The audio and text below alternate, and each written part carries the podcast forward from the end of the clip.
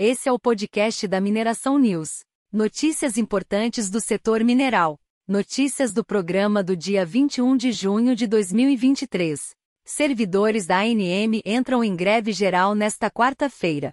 Engenheiro diz que Alto Sertão tem potencialidade de exploração mineral, mas alerta sobre meio ambiente.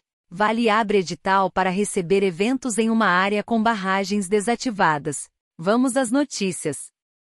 De acordo com o relatório de alto risco do Tribunal de Contas da União, TCU, a ANM é o único órgão apontado como estado crítico. Servidores da Agência Nacional de Mineração, ANM, entram em greve geral, nesta quarta-feira, dia 21. Serviços essenciais ficam paralisados. A concentração ocorre em frente ao anexo 2 da Câmara dos Deputados, a partir das 9 horas. Dos 2.121 cargos disponíveis, apenas 945 estão ocupados, o que gera um sucateamento na fiscalização de barragens e do garimpo ilegal. De acordo com o relatório do Tribunal de Contas da União, TCU, a ANM se encontra em alto risco, afetando receitas, fiscalização e a segurança da população é uma questão de segurança nacional. Os grevistas apontam a falta de estrutura da ANM como motivo da greve e uma defasagem salarial de 46% em relação a outras 10 agências reguladoras. Isso faz com que a ANM perca bons profissionais para a iniciativa privada constantemente, além dos vencimentos serem inferiores ao piso nacional afirma o presidente do Sindicato Nacional dos Servidores das Agências Nacionais de Regulação, Sinagências Kleber Ferreira. Nos últimos anos, o Brasil foi palco de dois acidentes de grande magnitude relacionados à mineração.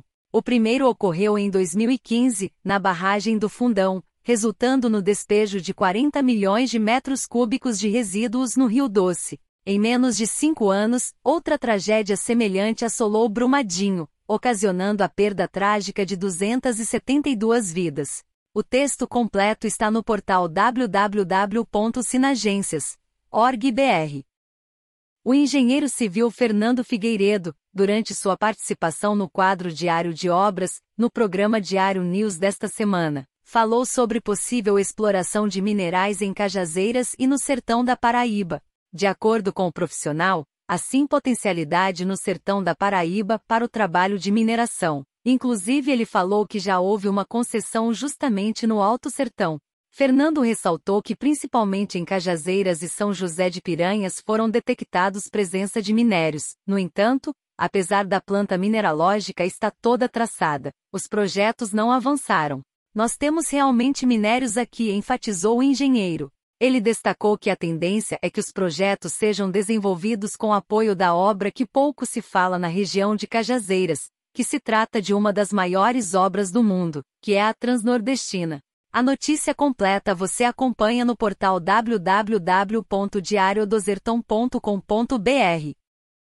A mineradora Vale lançou nesta terça-feira, dia 21, um edital abrindo as portas da mina de Águas Claras, MEC, em Nova Lima, na Grande BH para que produtores culturais e empresas dos setores de entretenimento, cultura, lazer, esporte e meio ambiente realizem projetos ou eventos na unidade. O local fica na Serra do Curral, divisa com Belo Horizonte, e tem uma área de cerca de 30 mil metros quadrados a céu aberto, o equivalente a três campos de futebol, e capacidade para até um mil pessoas. A mina de Águas Claras produziu minério de ferro por 30 anos, entre 1972 e 2002. Das barragens inativas, somente uma é de rejeitos, sendo as demais de sedimentos. O local atualmente abriga escritórios administrativos da empresa e passa por obras de recuperação ambiental e fechamento de mina. A empresa informa que as barragens têm inspeções rotineiras de campo e são monitoradas permanentemente por uma série de instrumentos, e que avaliações apontam que não há necessidade de evacuação da população que está no curso da barragem.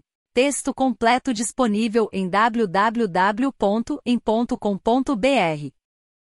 Esse foi o podcast da Mineração News. Notícias importantes do setor mineral. Criação podcast da mineração.